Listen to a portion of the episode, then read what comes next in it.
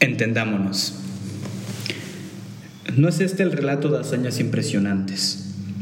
No es tampoco meramente un relato un poco cínico. No quiere serlo, por lo menos.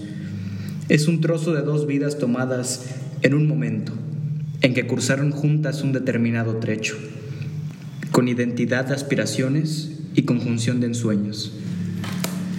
Un hombre en nueve meses de su vida puede pensar en muchas cosas que van de la más elevada especulación filosófica al rastrero anhelo de un plato de sopa, en total correlación con el estado de vacuidad de su estómago. Y si al mismo tiempo es algo aventurero, en ese lapso puede vivir momentos que tal vez interesen a otras personas y cuyo relato indiscriminado constituirá algo así como estas notas. Así, la moneda fue por el aire y dio muchas volteretas. Cayó una vez cara y alguna otra seca. El hombre medida de todas las cosas, habla aquí por mi boca y relata en mi lenguaje lo que mis ojos vieron. A lo mejor sobre diez caras posibles solo había una seca, o viceversa. Es probable y no hay atenuantes. Mi boca narra lo que mis ojos le contaron. Que nuestra vista nunca fue panorámica, siempre fugaz y no siempre equitativamente informada, y los juicios son demasiado terminantes, de acuerdo. Pero esta es la interpretación que un teclado da al conjunto de los impulsos que llevaron a apretar las teclas, y esos fugaces impulsos han muerto.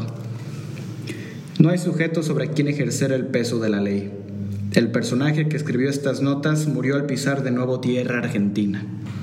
El que las ordena y pule, yo, no soy yo.